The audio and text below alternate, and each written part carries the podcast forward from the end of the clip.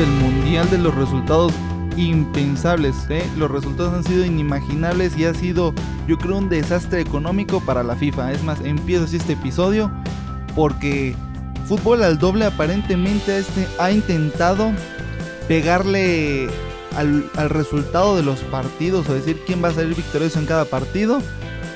Y les echamos la sal. Entonces, vamos a dejar todo así en signos de interrogación para que los equipos no vayan perdiendo es la maldición de fútbol al doble. ¿Qué piensas, Mao? ¿Qué piensas? ¿Qué tal, mi Jorge? Pues aquí otra vez contigo eh, grabando este podcast. Y sí, tienes razón, es el mundial de las sorpresas. Que se me hace que le estamos metiendo malaria a todos los equipos que, que pues predecimos que les va a ir bien y a final de cuentas les va todo mal. Pero, no desde ahorita, ¿eh? ¿Te acuerdas desde, el, desde las jornadas del fútbol mexicano? Estamos rompiendo quinielas. Yo rogando porque el Manchester City llegara a la final y el Liverpool se lo echó. sí, es cierto, sí, es cierto. Pero bueno, antes de, empezar ya de lleno con toda la información de fútbol, me gustaría hablar acerca de muchas cuestiones que he estado viendo ahorita en Twitter y en redes sociales, e inclusive algunos medios de, de deportes han estado hablando de que tanto en Rusia como en México, el aficionado mexicano cree que México puede ser capaz de ser campeón del mundo. Y la verdad es que estoy un poco anonadado ante esta situación porque, pues seamos realistas, fue un gran partido el que se planteó contra Alemania, pero faltan otros dos para poder clasificar. Y donde México se llega a mimetizar con el fútbol coreano, con el fútbol sueco, ya valió este asunto. No sé cómo veas tú las cosas, Mau.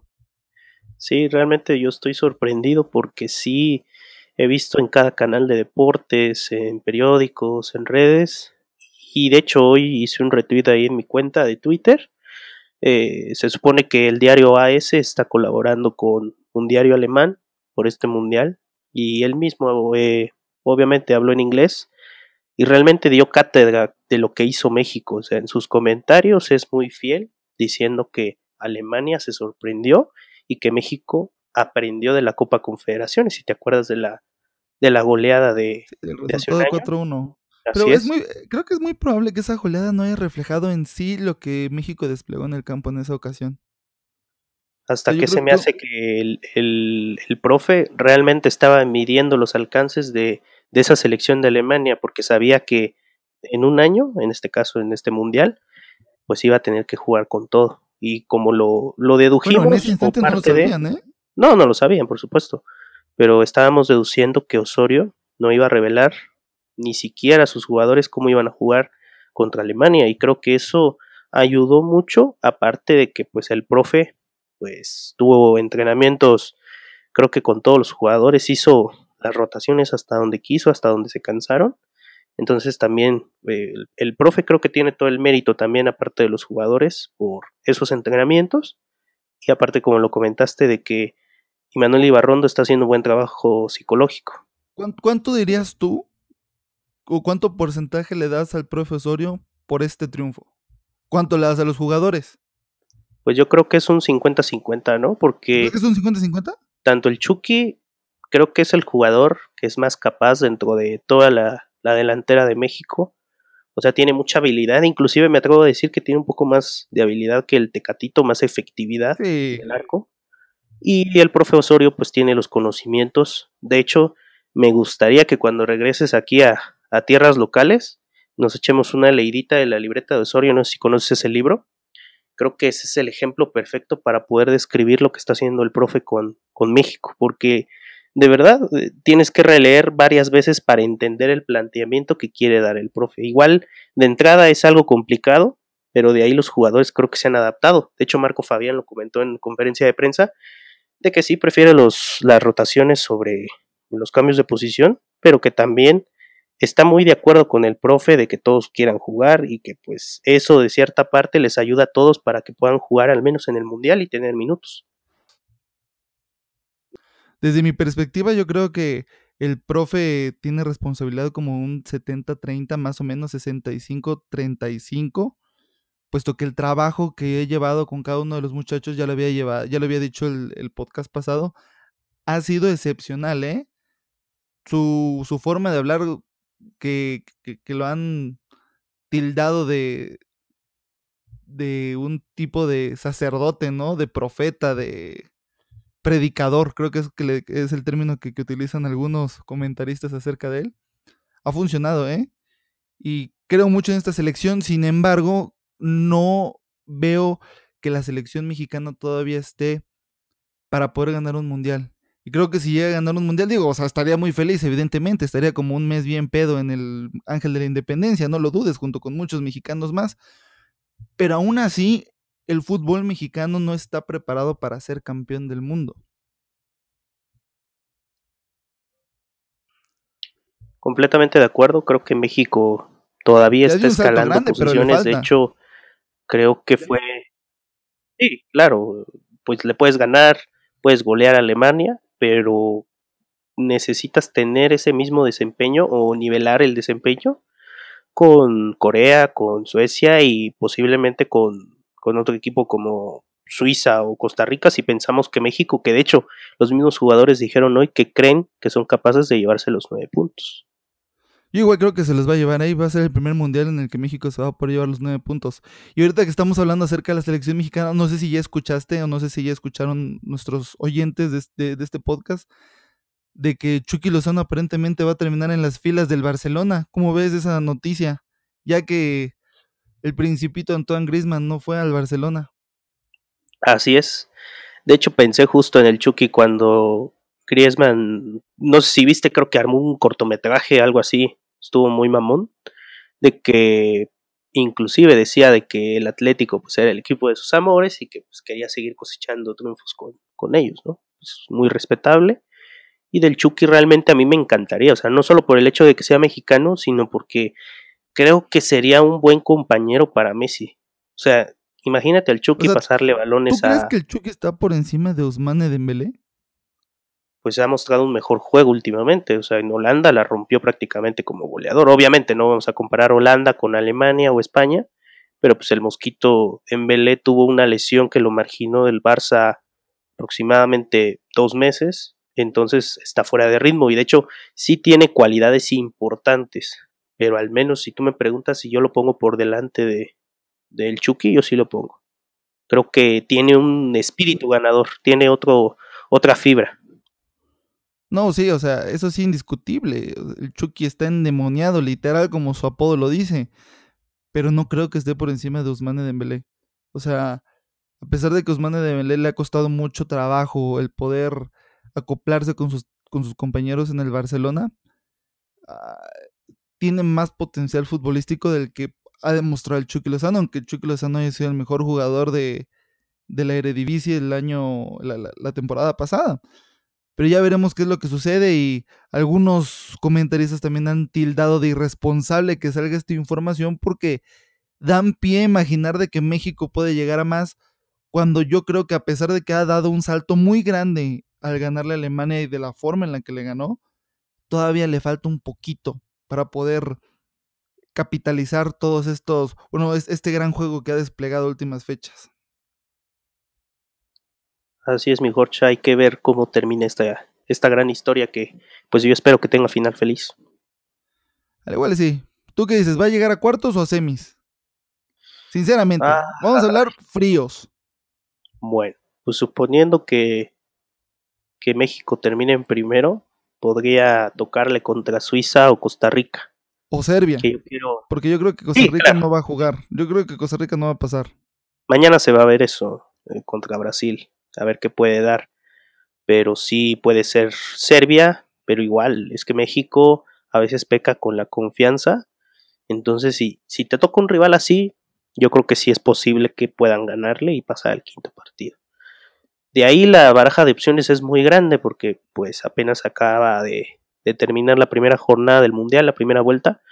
Entonces yo no me imagino quién podría ser su rival en cuartos. Si tú tienes alguna sugerencia. Yo estuve checando, sí, yo estuve checando cuáles serían las opciones y sería el primer lugar del G con el segundo lugar del H. Esa sería. Yo estoy suponiendo que el primer lugar del G va a ser Inglaterra y el segundo lugar del H va a ser Colombia. Yo estaba suponiendo eso. Pero debido a lo que acaba de acontecer el día de hoy, pues vaya, ya no sé qué pensar. Entonces yo sigo creyendo de que el primer lugar del grupo G va a ser Inglaterra. Y el primer lugar del grupo H, no sé, no tengo ni la menor idea si va a ser Japón o Senegal o, o no, o no sé, no sé. Sí, es el mundial de las sorpresas, ¿eh? Entonces, yo creo que va a pasar Inglaterra contra cualquiera que sea del grupo H, ya sea Polonia, Colombia, Senegal o Japón. Yo creo que va a pasar Inglaterra. Y en Inglaterra nos vamos, contra Inglaterra nos vamos a enfrentar y creo que esa va a ser la, la verdadera prueba de fuego. Pues hay que, primero paso a paso, el sábado contra Corea, luego contra Suecia, hay que ver cómo juega el equipo, si hay variaciones en la alineación, que probablemente pueda pasar, porque el Tecatito al menos yo creo que debe tener minutos contra Corea, creo que eso le puede ayudar mucho, de, por también el juego del, de los coreanos. que no es muy rápido, ¿no? Corren mucho. Sí, es muy rápido, ajá, pero siento que el factor sorpresa del Chucky, del Chucky, perdón, del Tecatito, podría de, destantear un poco a, a, la defensa coreana, que de hecho pues en Suecia estuvo leyéndole un poco el juego, ¿no? Pero de ahí México creo que puede ser capaz de jugarle mucho mejor de lo que jugó Suecia con Corea. Pues bueno, vamos, vamos, vamos a ver qué es lo que sucede. ¿Qué te parece si ya nos vamos al, al ámbito futbolístico y ya dejamos atrás un poco a la selección mexicana? ¿Viste el partido contra, bueno, de Corea contra Suecia? Sí, sí. De hecho, yo me esperaba un poco más de ambos equipos. Están como un poco flojos ambos. Siento que Suecia con el penal, pues, como que se conforma un poco, ¿no? O sea, lo estuve intentando, pero sí, yo, yo hasta sentí que hasta los propios jugadores se desesperaban de las jugadas. Y los coreanos, pues, intentando descubrir el juego de Suecia, ¿no? Porque en algunas ocasiones sí estuvieron como un poco desadaptados del juego y hasta que empezaron a agarrar ritmo, como es una costumbre a veces con los equipos orientales, porque no sabes cómo va a jugar tu rival, o al menos yo pienso que Corea estudió algo a Suecia, pero como te digo, en el fútbol, de hecho, pues con los resultados que vamos a comentar, pues hubieron sorpresas, entonces yo sí me esperaba que Suecia le ganara a Corea, pero sí se me hace que, que flojitos los dos. No, sí, indiscutible. Ambos estuvieron muy flojos. ¿eh? Fue un partido que fue a las 5 de la mañana y fue terrible, ¿eh? De somnolencia total. A mí me desesperó un poco el partido yo dije, no, hombre, ¿qué estoy viendo aquí? Y lo que me sorprendió era que en los comentarios acerca del partido decían que Suecia había estado bastante bien. Dije, ah, caray, ni, ni que tuvieran a Fredrik Ljungberg o a Henry Larson o a Isaacson o al mismo Slatan o, o, qué equipo sí. están viendo en, el, en la cancha de juego que yo no estoy creo que hasta viendo, Islandia ¿eh? está mejor no hombre sí o sea o, o qué tiene de, Corea tiene Jisung Park o, o ¿qué, qué, qué, es lo que están viendo yo no vi eso yo nada más vi a unos chinitos que una, o gente con ojos rasgados que estaban corriendo para arriba y para abajo fue lo único que vi y un grupo de güeros que estaban bien plantados en la, en la cancha y cuando digo bien plantados, estaban estáticos. Porque el gol, francamente, cae de pura casualidad, ¿eh? Sí, si creo no, que revisan el bar, ¿no? Sí, exactamente. Cae, cae el gol por el bar. Y. Pues nada más fue eso, el, el foul del, del, defensa coreano y. Y se descuidó ahí. Creo que había una, una previa antes de, de esa jugada igual y ahí creo que también como que era, bueno, yo sentí que era penal por ver la repetición varias veces y pues ni bar ni, ni nada. Entonces yo, yo no veo, yo no veo por dónde puedan ellos generar un buen fútbol, al igual y a Alemania se le complica un poquito contra Suecia porque son un, un fútbol bastante defensivo y bastante fuerte. Y ya, y francamente yo no conozco ningún jugador de Suecia, más allá de, de Guidetti, que el delantero este del Celta de Vigo. Más allá Así de él. Es. No él salió del City, me parece. ¿eh? Creo que jugó en las inferiores del City, de ahí subió al primer equipo, pero pues nunca tuvo la oportunidad de demostrar. Pues tiene algo de talento, lo he visto en el Celta, como lo, lo comentas, pero no es algo tan sorprendente. Sí, ese es el, es el ayudante de este tal Yago Aspas, ¿no? Es el que le. Así es, son los dos que conectan. En le echa la mano a Yago Aspas porque él fue el, el Celta del Turco Mohamed. Ahora el Celta de Néstor Araujo, ¿no?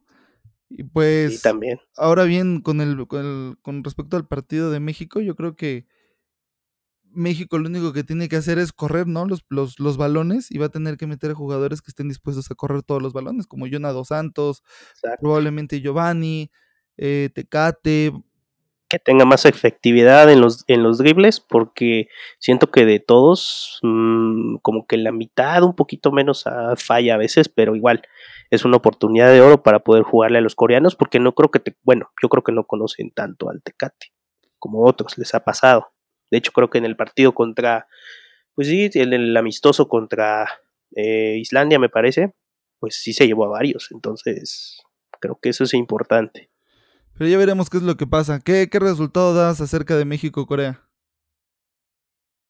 No vamos a salar a nadie, acuérdate. Ah, ok, ya no vamos. el público de fútbol al doble, ya no vamos a decir nada al respecto porque no vaya a ser que por nuestra culpa pierda México. Así es. Bueno, cambiamos de, de grupo, ¿te parece? Bueno, ¿cómo quedó el grupo de, de México, el F? Pues México está con sus tres maravillosos puntos de, de oro, aunque te diré que me enteré hoy, ¿eh? y de hecho, pues hay que hacer un poco el apunte. Eh, si checas las tablas, en el grupo F, Suecia está como primero de grupo. Sí, sí, sí. Aunque tengan los mismos puntos, pero esto se debe a que eh, Suecia tiene menores tarjetas amarillas que México. Ese es el criterio de desempate en este mundial. Apunte, por supuesto, de, de Marion Reimers de Fox Sports. Ahí lo escuchan el programa, entonces creo que sí es importante saber por qué Suecia está en primer lugar y México en el segundo. Y para complementar, pues Corea y Alemania con cero puntos. Bueno, pero yo creo que Alemania va a pasar en segundo con seis puntos. 9-6 y 3 de, de, Suecia. Bueno, sigamos al siguiente grupo. ¿Qué te parece? Hablamos de Bélgica a Panamá. Sí, la, la verdad te diré que Panamá me sorprendió un poquito. O sea, sí sabía que Bélgica iba a hacer su trabajo, que iba, pues obviamente, a soltar todo su arsenal de ataque. Es un, es un gran equipo y creo que pues la victoria no es tan abultada como se pensaba. Y Panamá resistió, empezó bien el partido, pero después empezó a flaquear mucho, porque Bélgica como que se empezó a soltar un poco más, empezó a dejar ir la potencia del ataque. De hecho, me gustaría destacar, creo que Panamá empieza bien la Copa del Mundo a pesar pues, del resultado. Ellos pues, es su primer mundial y creo que creo que es merecido al menos pues no juzgar tanto a los panameños porque pues les costó mucho llegar al mundial. Entonces creo que pues un 3 a 0 para hacer tu primer partido con una selección, una gran selección, creo que negro, está ¿no? bastante. El probablemente caballo negro. ¿Tú cómo lo viste? Pues en, en, primera ayer me sorprendí mucho de que no estuviera Vincent Company, ¿eh? Ni siquiera está convocado. Aquel, no sé, si, no sé si seguirá, pues sí, se lo, lo no sé si seguirá jugando con el Manchester City Vincent Company. sí, Pero para sí, mí es, el es un defensa de los mejores de todo el mundo, ¿eh? Es un defensa de primera. Y no sé por qué no fue, no fue convocado en esta ocasión. Entonces estaba un poco sacado de onda. Y pues en términos generales creo que Panamá se defiende bien. Hay que ser sinceros, Panamá no tiene mucha calidad futbolística. O sea, no, no hay por dónde, pues. Y el primer tiempo que se le llega a plantar el, el juego a, a Bélgica, pues como que los panameños se pusieron a ver el partido de México, ¿no? Y dijeron, vamos a plantarnos igual, vamos a tratar de hacer lo mismo, un 5-4-1. Sin embargo, en el instante en el que tanto Mertens como Kevin De Bruyne como Hazard se llegan a conectar, cae el gol, cae el gol evidentemente de que, que, ya se veía venir, ¿eh? En cualquier momento yo sentí que iba a caer el gol. Estaban aguantando, aguantando, aguantando desde el inicio, pero no iban a poder aguantar 90 minutos como, como México lo hizo, que domina 60 minutos. Eh, hay, un, hay un lapso en el que Alemania se empieza a acomodar de unos 10, 15 minutos y los últimos 15 minutos es donde aprieta más Alemania. 15 minutos los aguantas. 90, imposible, sí, ¿eh? Exacto. Y aparte, pues cae del segundo tiempo, ¿no? Pues cae el 47, luego al 69 y luego al 75. O sea, Panamá prácticamente ya había soltado la rienda y pues aparte creo que para hacer su primer partido pues tienen muchas tarjetas amarillas, terminaron con cinco tarjetas, cinco amonestados, entonces creo que pues, las patadas, las faltas, pues medios, ¿cómo puedes parar un equipo moleros, que pues, está bien parado? ¿no? Seamos, somos, en, en, en, la CONCACAF somos medios moleros, seamos sinceros.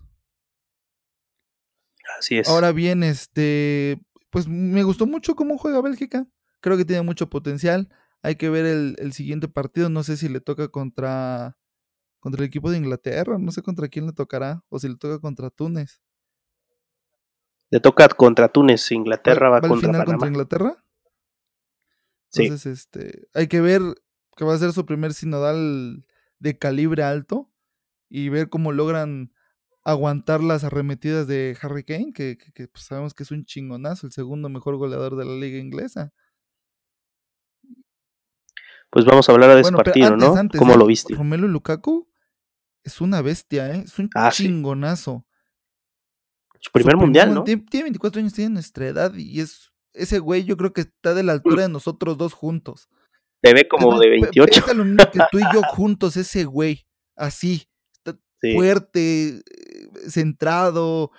No sé, me, me gustó mucho cómo jugó Romelu Lukaku y es muy probable de que él se pueda llevar el, el trofeo de goleo de este, de, de este mundial a pase de uno de los mejores eh, pasadores de la liga inglesa, que es Kevin De Bruyne, que muchos dicen que es el mejor jugador y yo sigo insistiendo que es Mohamed Salah, pero muchos comentaristas dicen que es Kevin De Bruyne el mejor jugador de, de la liga inglesa. Y ahora sí, ya pasemos al, al partido de Inglaterra, Túnez-Inglaterra. ¿Cómo lo viste? Pues también sorprendido, ¿eh? Porque parece que Inglaterra casi casi le sacan el resultado, le sacan el empate. Eh, de hecho, me parece que eh, ambos goles de Inglaterra los busca Harry Kane. O sea, creo que es un depredador un en el área, no te puedes confiar. Le das un espacio mínimo y te va a meter el gol. De hecho, eso quedó claro en el segundo gol, ya casi de último minuto. Fue un buen cabezazo, o sea, prácticamente la puso donde quiso. Y creo que eso eh, si gesticulan bien el ataque de Inglaterra, o sea, porque a mí me quedó a deber Sterling. Creo que no fue su mejor partido. Lo vi no tan flojo, pero sí siento Pero que lo sacaron, ¿no? Más, o sea. Sí, así es. Lo sacaron al minuto 68 por Marcus Rashford. Hubiera preferido entonces mil veces a Danny Welbeck. Mm, bueno, a, a mí en cuanto a gustos prefiero a, a Sterling. Ah, en- en- a cualquiera de los dos, a cualquiera de los dos, porque siento que Welbeck ya tuvo, ya tuvo su oportunidad. Y bueno, en los partidos del proceso creo que el equipo estuvo bien, o sea, destacando su proceso mundialista estuvo, puede decir bien, no perfecto, y pues con una deuda pendiente, ¿no? Me parece que, que Inglaterra tiene que aprovechar la generación de jugadores que tiene en este mundial, porque con esos dos que mencionamos más Harry Kane, creo que son grandes jugadores, ¿no? En el caso de Marcus Rashford está en el Manchester United, Sterling está con el City. Pues es y que pues la base de Inglaterra, si te das cuenta, la mitad es Manchester United, la mitad es este Manchester City. Así es, así ¿no? es. Entonces Ahorita la creo ciudad- la que ciudad de Manchester está, pues- pero sacando un chingo de jugadores de la fábrica, ¿eh? Sí, entonces creo que sí, en este partido Túnez le jugó bien porque sí, hubieron varias llegadas de Túnez que de hecho yo la verdad me quedé sorprendido porque en el ataque, de hecho también otro jugador, para- antes de pasar a, a la defensa, de Leali también estuvo un poquito desaparecido.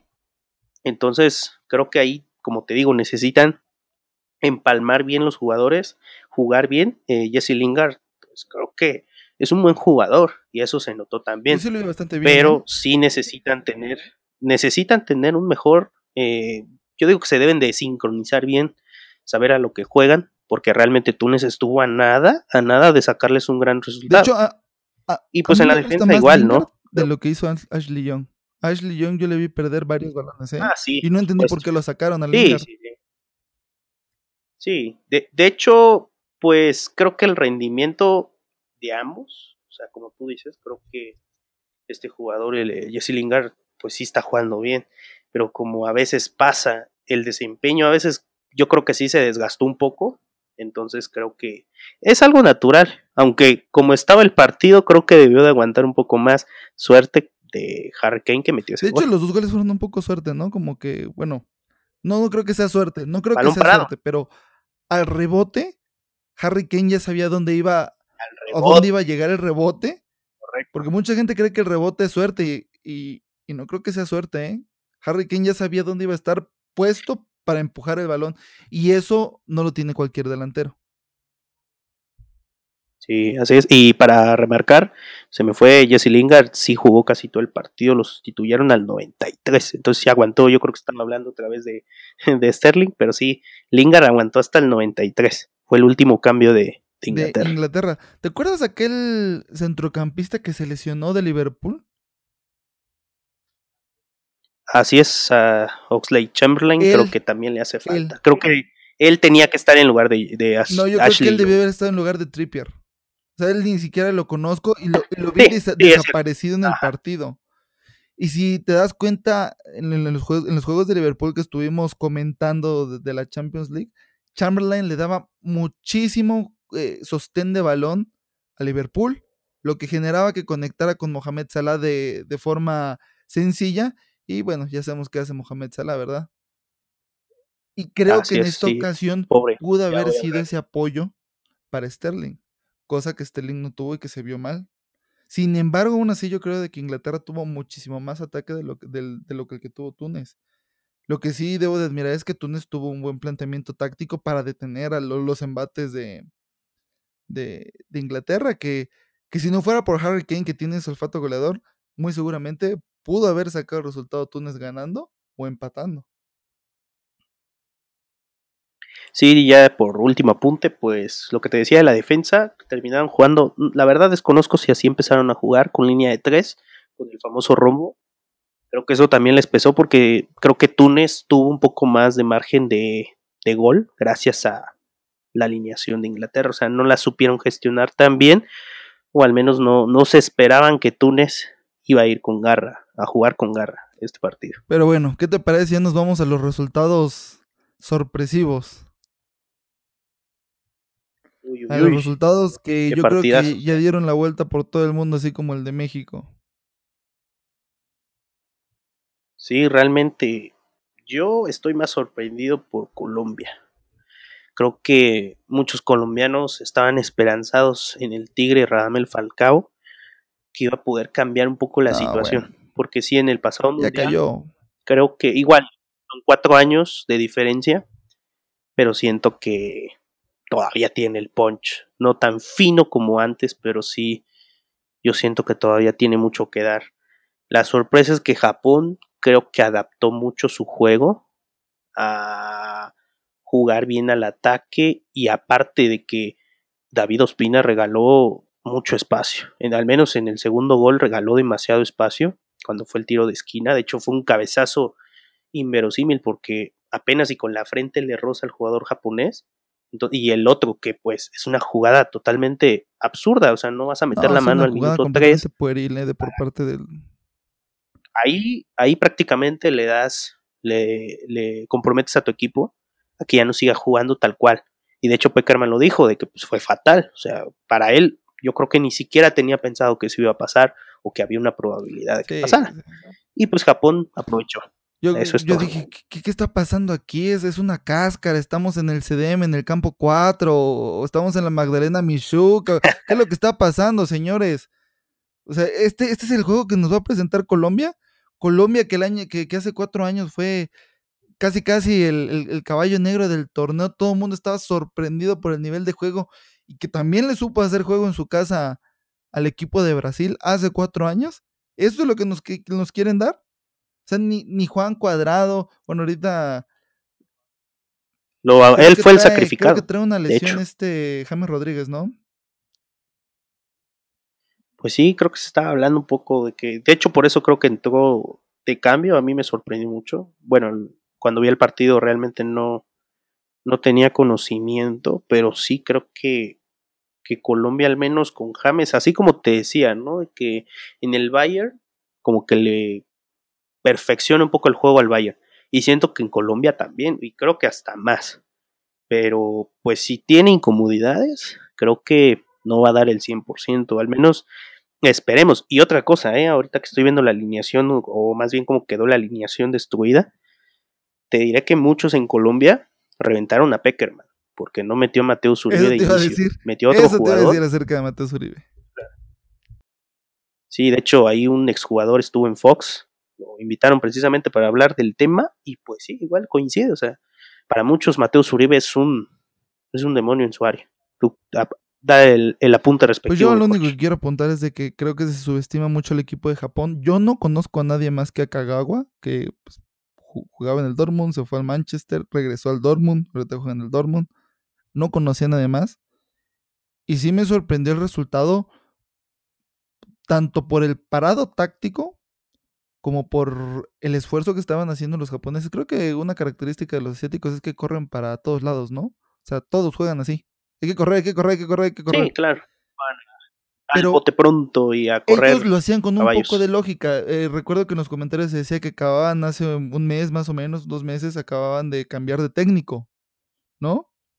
Bueno, y aparentemente esta selección de Japón era la que iba a traer Javier Aguirre hace unos años, antes de tener el problema con el gobierno español. pues está mejor ahorita, ¿no? lo, que, lo que se hablaba era de que había tenido muy malos resultados. Entonces me pongo a investigar jugador por jugador y me vengo a llevar la sorpresa de que sus jugadores están en las mejores ligas del mundo, ¿eh? Puro jugador en Alemania, puro jugador en España, puro jugador en, en la Eredivisie. Dije, ¿qué, está pasando? Jugadores del Levante, del Wolfsburg, del Colonia, del este, Celta de Vigo.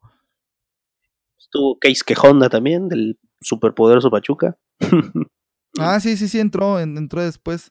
Entonces, este, tiene jugadores, ¿eh? están bien ubicados. No es como que la cosa se dio fortuita. Y es muy probable de que también el, el, trabajo técnico haya, haya ayudado de algo, ¿no? Ahora bien, por parte de Colombia, pues qué, sí. paupérrimo fútbol desplegaron. Y mencionamos ahorita Falcao, y desde mi perspectiva, Falcao de hace muchos años, desde la lesión aquella cuando se fue al Manchester United hace, ¿qué? ¿Tres, cuatro años? ¿Antes? Eh, desde aquella lesión yo creo que ya no recuperó su nivel. Regresó otra vez al. al. Ya se me olvidó. ¿Al Mónaco? Al Mónaco. Y ya no recuperó nunca su nivel. En fin, vamos a ver qué es lo que puede darnos este, este equipo. Vámonos con Polonia Senegal de volada, Mau. Sí, mira, te diré que me preguntaste inclusive cómo quedaría. Yo te iba a decir que ganaba Senegal, pero me ibas a decir, no, como crees, no sé qué.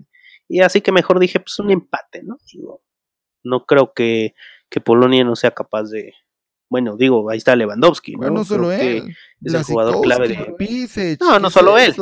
Sí, así es. Sí, pero creo que en este caso Lewandowski tiene, así como el caso de Messi, creo que tiene mucha responsabilidad en Polonia. Al menos creo que todo el mundo, o al menos esa parte de Europa, se fija mucho en Lewandowski porque es un gran goleador. Y creo que sí le faltó. Le faltó como en la final, en la semifinal, perdón, contra el Real Madrid.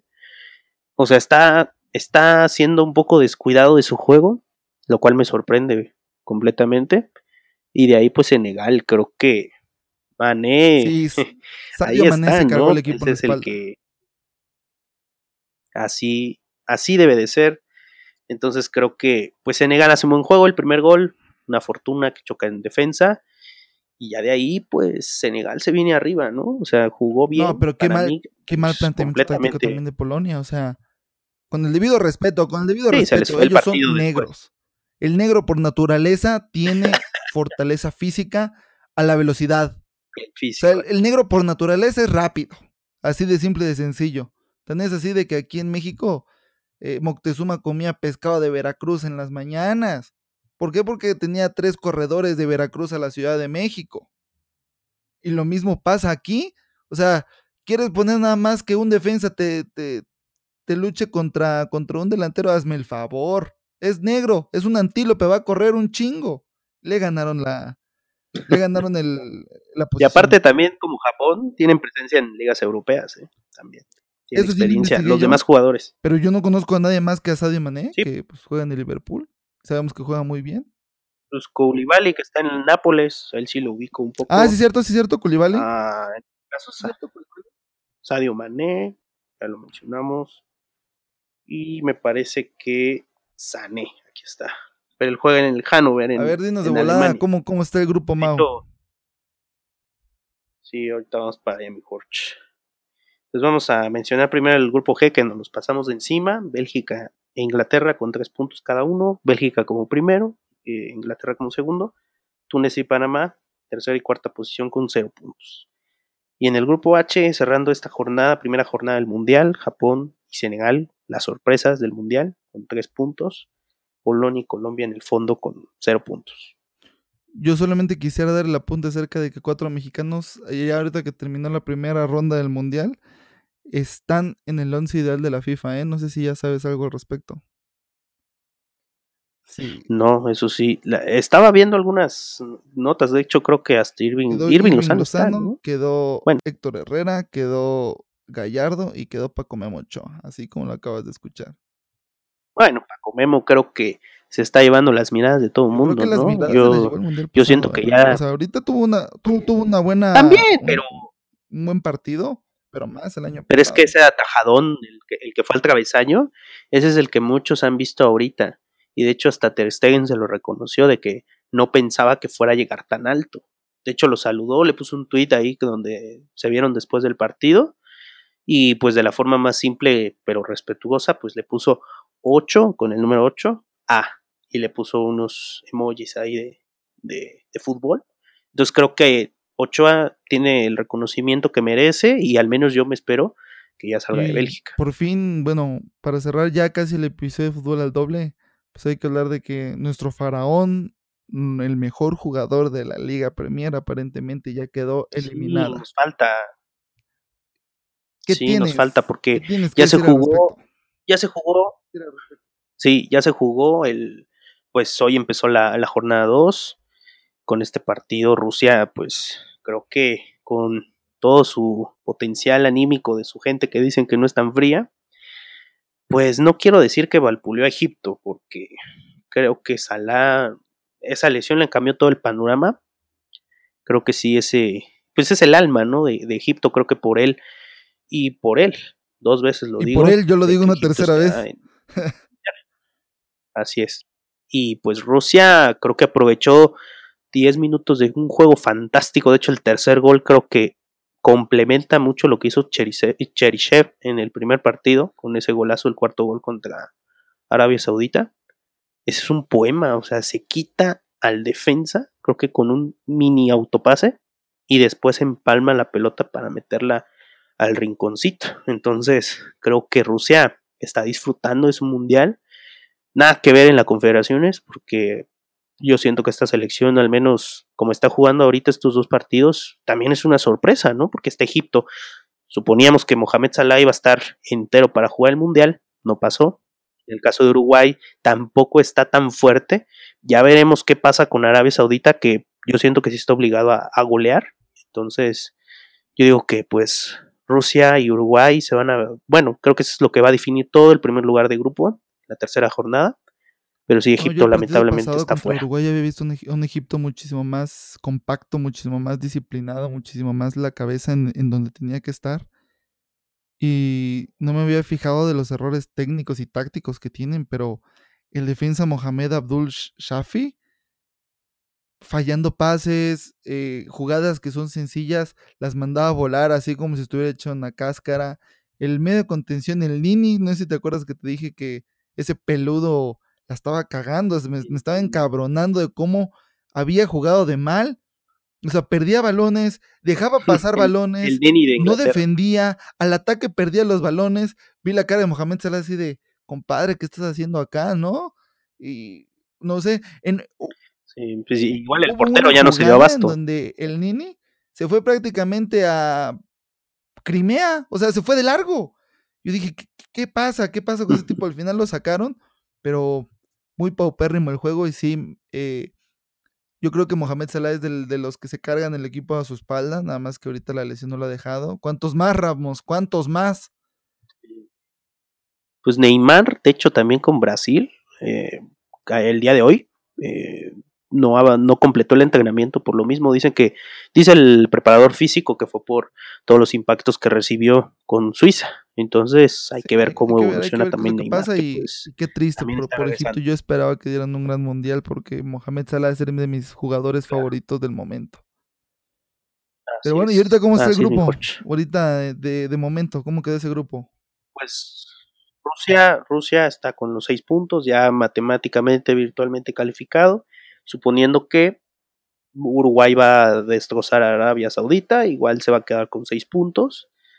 Y pues el tercer lugar yo creo que se lo van a disputar eh, Egipto y Arabia Saudita, creo que Egipto va a ganar sin problemas.